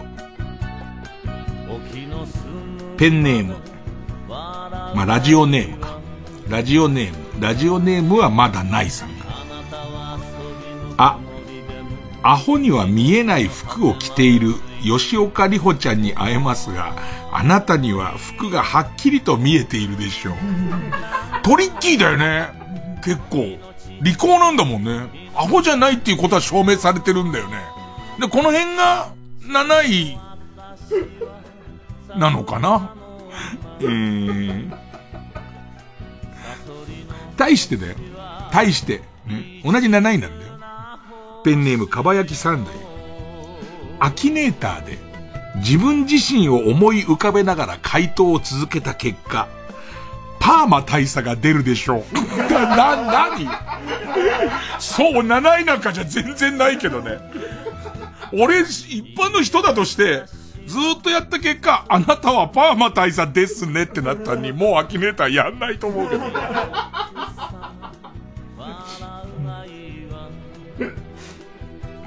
えー、ペンネームお父さんの宇宙が来たよ、さん。あ、憧れの橋本環奈ちゃんに会って、彼女の膝にある人面草に夢を噛んでもらう夢を、人面草に指を噛んでもらう夢を見られる日。橋本環奈ちゃんに直接指をしゃぶってもらえる夢はじゃないな。ねそうなってくると。人面草に指を噛まれてんだよね。ペンネームピンコスライダー。あ、あー、これじゃ美味しい肉とはもう言えないな。肉っていうのは30分程度流水につけておいて、その後重曹を溶かした水につけて、水気をよく切ってから3時間程度は寝かせてからじゃないと、まあ最低でも下、下ごしらえに4時間は必要だね。と、たかだかバーベキューの肉にうんちくを語り、ケチをつけてくる奴の近くに、突如時空の狭間が現れ、異空間に彼を連れて行ってくれるでしょう。もうダイナミックな感じになっちゃって。一番最初にさ、やっぱラジオって面白いもんでさ、これ聞いてて一番最初に浮かぶのはさ、クックパッドみたいな映像じゃん、なんか。ね。最終的に時空が、バーベキューになっちゃってさ、嫌な奴のいるバーベキューになった上に時空、時空が、うわーんって出て、はーっつって。そいつマンモスのそばにいるんだろうな、おそらく。なんか異空間でいて。肉、肉ってのはつって。ん。ペンネーム、試験電波送信中。あ、相変わらず自分のことしか話さない安藤美希に対し、フィギュアスケート選手だけに滑ってますね。というツッコミが思い浮かぶでしょう。これぐらいなの。ツッコミ思い浮か浮かんで、次言う時とかはないんだもんね。ペンネームゾフィーと、ソフィーと双子の姉妹。あ、朝の情報番組に専門家として呼ばれるものの、番組名を模した変なポーズをさせられてしまう予感。あ、今思い出して、今勢いで言わないと俺の両親みたいなことが、こう、こう、いたんで言えなくなっちゃう。あの、でもその人すごいいい人、いい人なんで。すごいいい人で。えー、っと、昆虫学者の人で、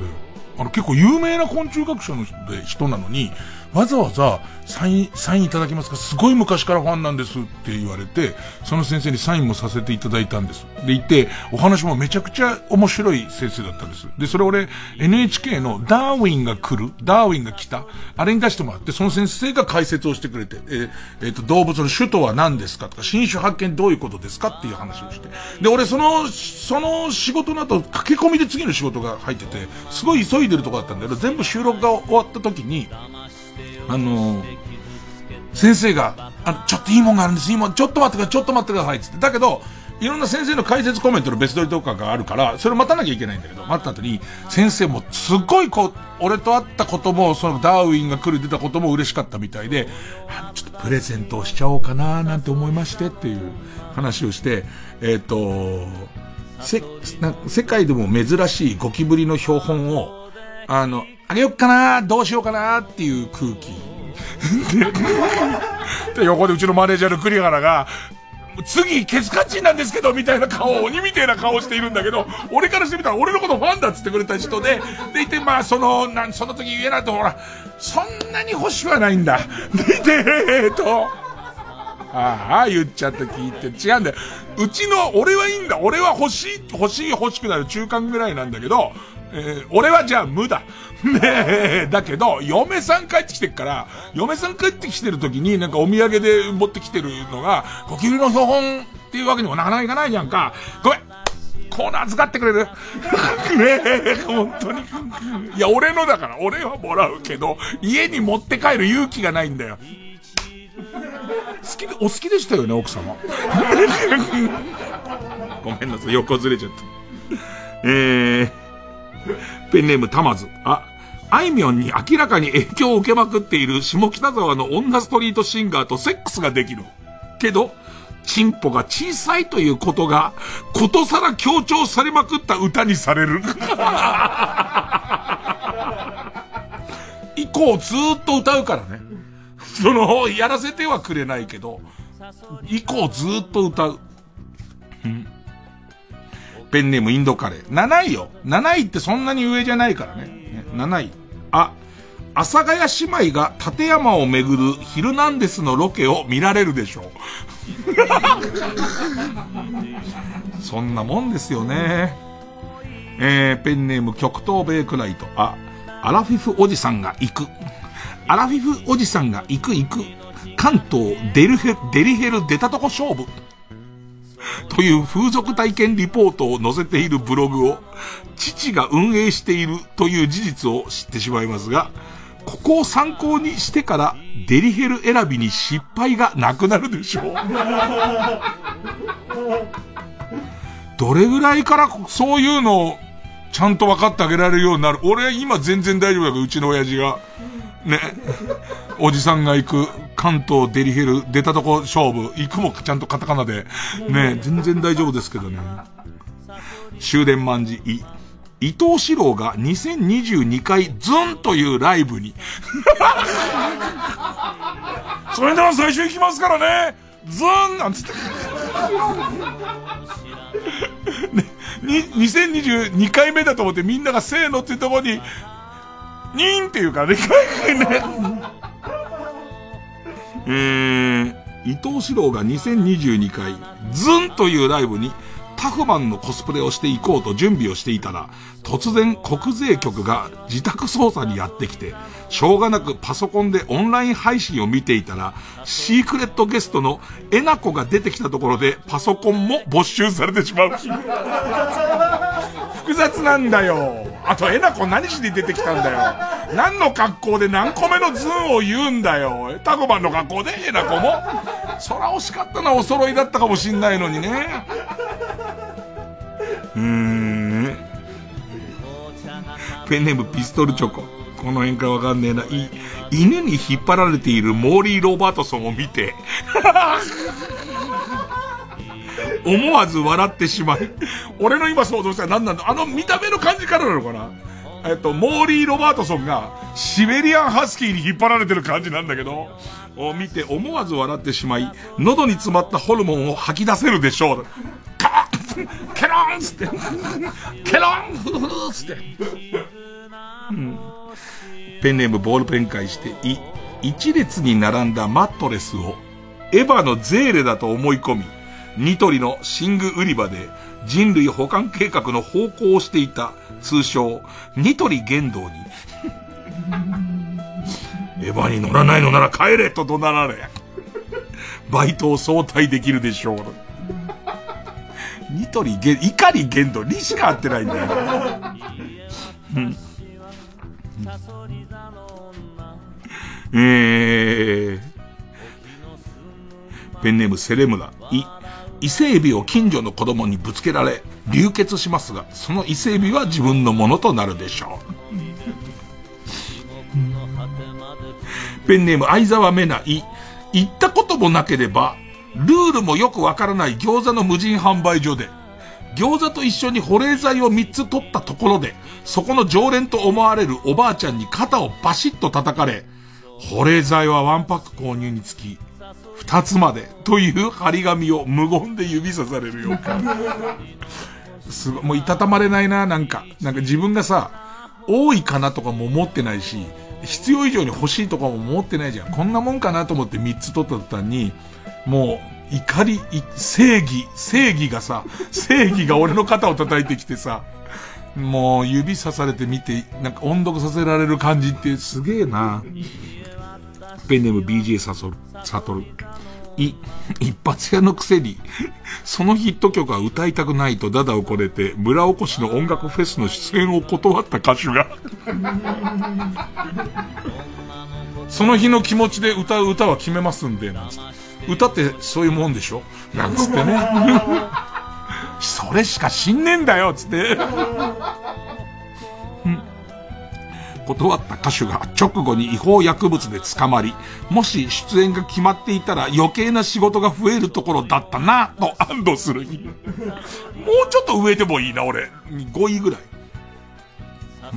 ん、ペンネーム極東ベイクライト。い、いいぞ。これはいい。この弾力と舌触り。疲れた体に染み渡っていく。と、おっぱいパブで孤独のグルメのようなことを考えていたら気づかぬうちに普通に喋っていてジョーに考えがバレてしまい、次来た時指名するのがちょっと恥ずかしいかも。いいぞ。これはいい。この弾力と舌触り。疲れた体に染みがってもうるせえ。すげえ嫌な顔して見てんだろうな。うーん。ペンネーム爽やか大魔人。う、浮間船戸で、吉住にの女性と恋の予感？7位。えー、ペンネーム終電万事。う、嬉しくない、嬉しくないプレゼントをもらった時は嬉しくないって言っちゃうとか言っちゃうタイプの有名アイドルグループの中で異端児的な扱いを受けている子が、素直なだけで根はいい子みたいな評価をされて、少しずつ露出が増え始めたところで、普通に笑えないスキャンダルを起こして芸能界を引退するので、せっかく痩せたのにご飯が美味しくて美味しくてリバウンドしてしまうでしょ起伏。その何？ラッキーとアンラッキーの起伏、もう、一周目からこんな来ちゃってもね、軍手のイボ対血まみれ天女、宇宙カッパとの宇宙相撲で 見事勝利し、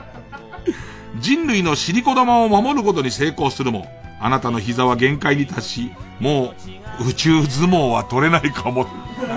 宇宙相撲。宇宙相撲と宇宙カッパ。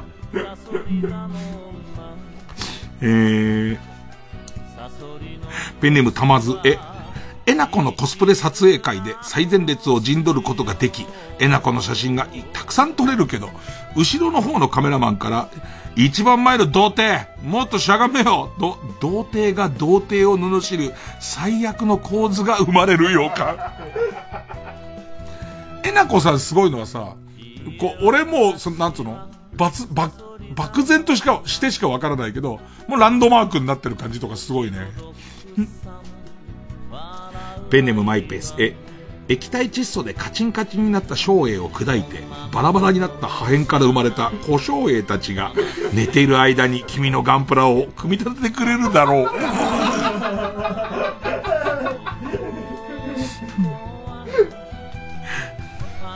えー、ペンネームどうにもならんど、え、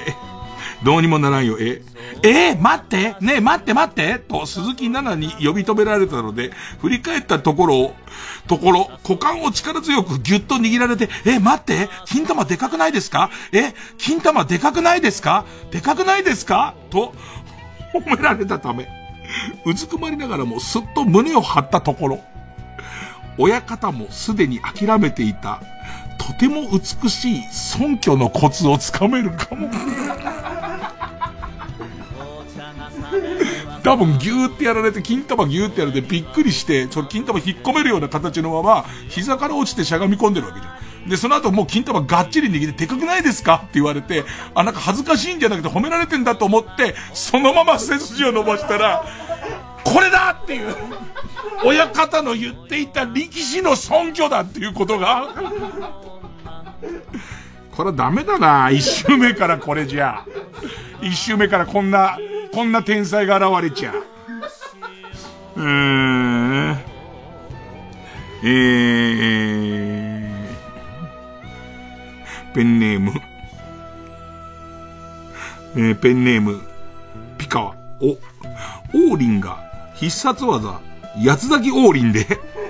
リンゴちゃんを真っ二つにし、えー、バラエティ界一のアップルポジションを奪い取ったけど、その知らせが西の覇王、ハイヒールリンゴの耳に入り、すべてのリンゴの上位存在である椎名リンゴも、ついに動き出すかも。ああいうピラミッドがあるんだ。リンゴピラミッドってのがあるんだ。うわー、そうか。えー、ペンネーム。ケタンとその彼女。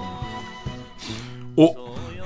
俺は、俺はこれからお前らを殴ると言って部員を一つずつ殴っていく山下真司が、なぜか僕にだけほっぺに優しくキスをしてくれるかも。俺だけ、俺だけって。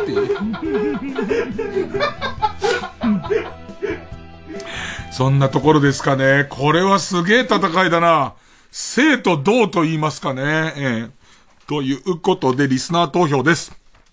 勝ったと思う方のカルタが、ええ、えー、伊集院光とバカ力と宝斎と三等家とあれとカルタならメールの件名に漢字で自由率。自由率の俳句なんで、自由率。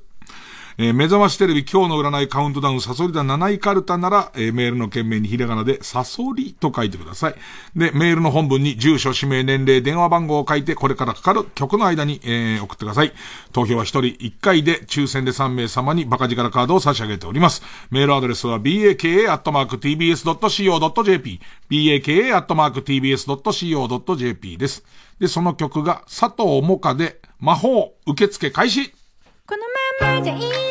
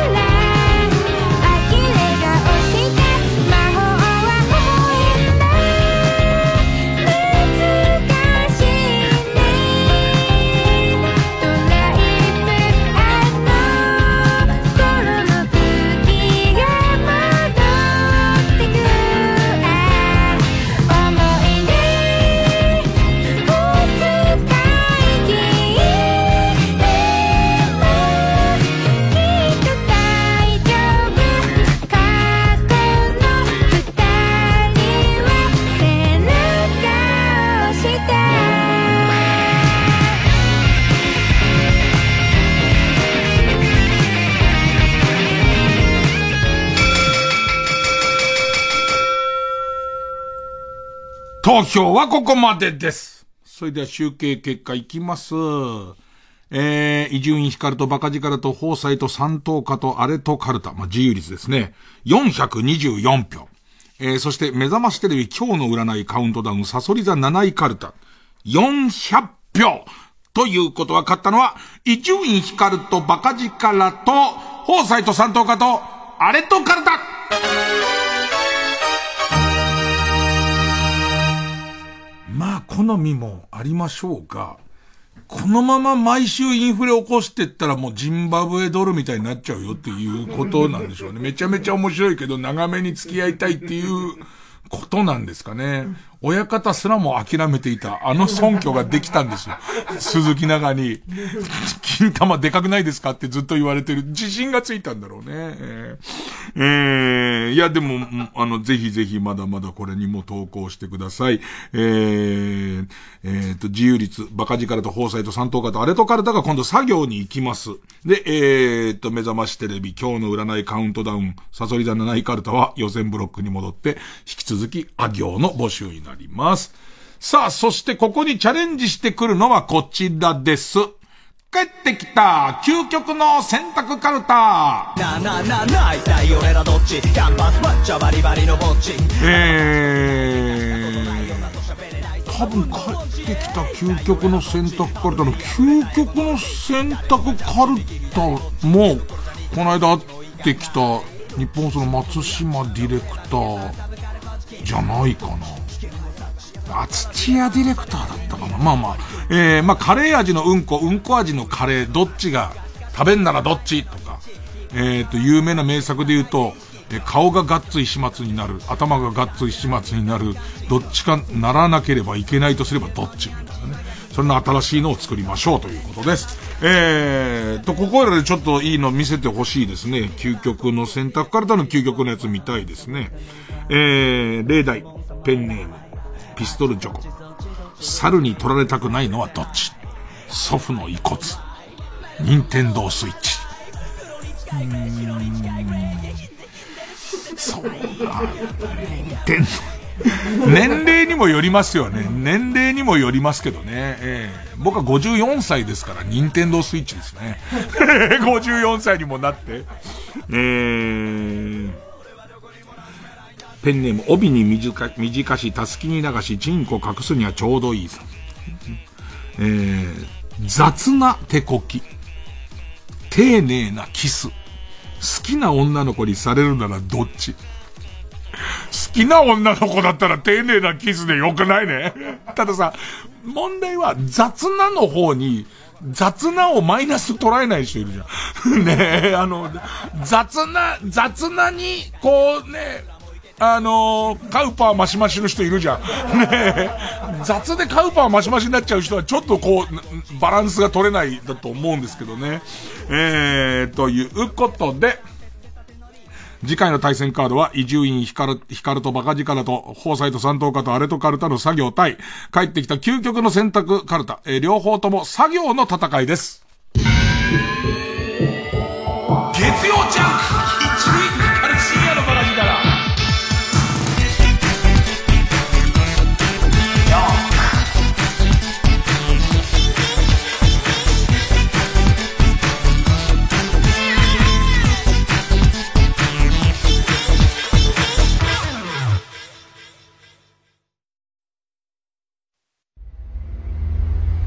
東京行ったら何すんだよ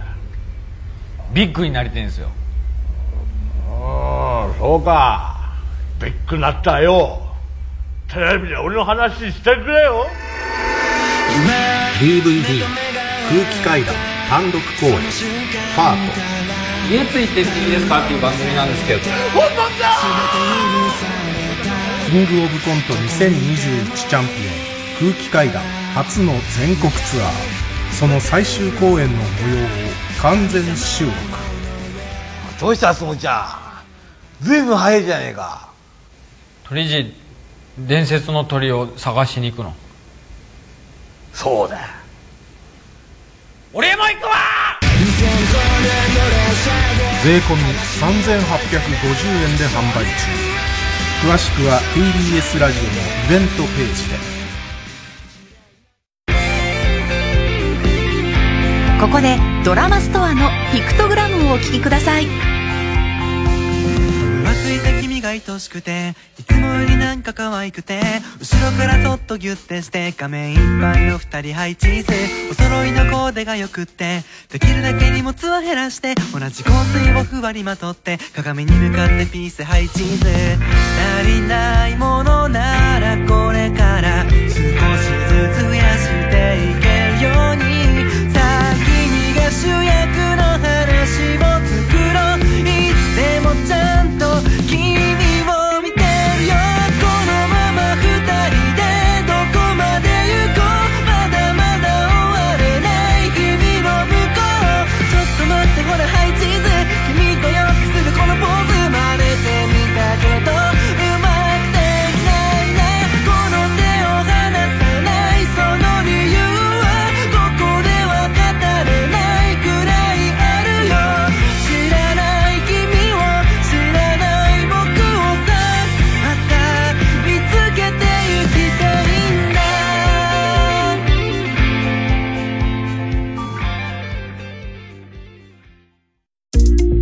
TBS の SDGs キャンペーン大使を務めるアナウンサーの国山ハセンです。皆さん、SDGs やってますか ?SDGs の達成は私たち一人一人の小さな一歩から始まります。マイボトルやマイバッグを使う、食べ物を無駄にしない、そういったことはもちろん、遠い国で貧困や紛争に苦しむ人たちについて知って、自分に何ができるかを考えるのも大切な一歩です。ホームページや SNS でも情報を発信していますので、TBS SDGs で検索してください。一緒にアクションを起こしていきましょう。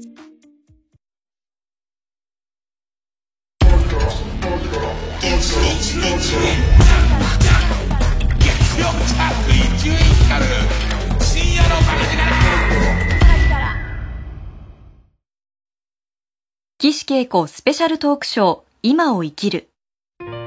女優作家ジャーナリストと多くの分野で活躍を続ける岸恵子が伝え続けていきたいことを皆様にお話しする自身のエッセイのようなステージ TBS ラジオ公演岸恵子スペシャルトークショー今を生きるは8月12日神奈川県立音楽堂8月30日新宿文化センター大ホールの2日間開催チケット好評販売中です。お問い合わせはサンライズプロモーション東京0570-003337まで。TBS ラジオ905954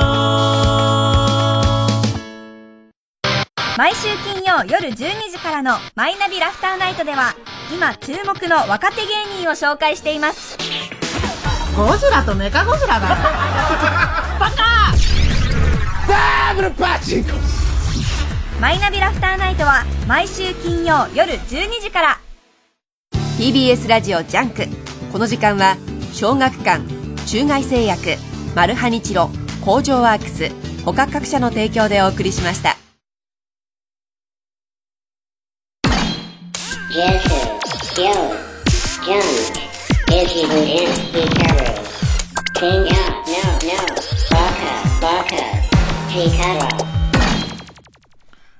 と、久しぶり、お便りを読んでもいいですか？お便り。うちはね、あの、メールは基本的にネタしか受け付けてないんで、まあ、お便りで普通のこう、感想等いただいてるんですけど。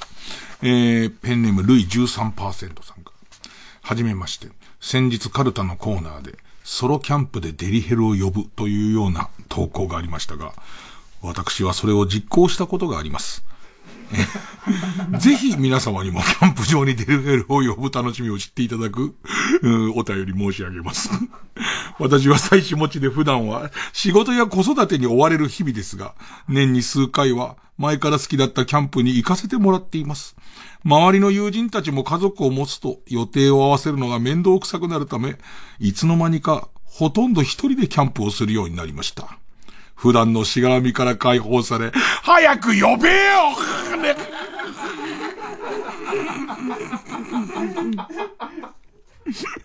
えー、わーっと飛ばして。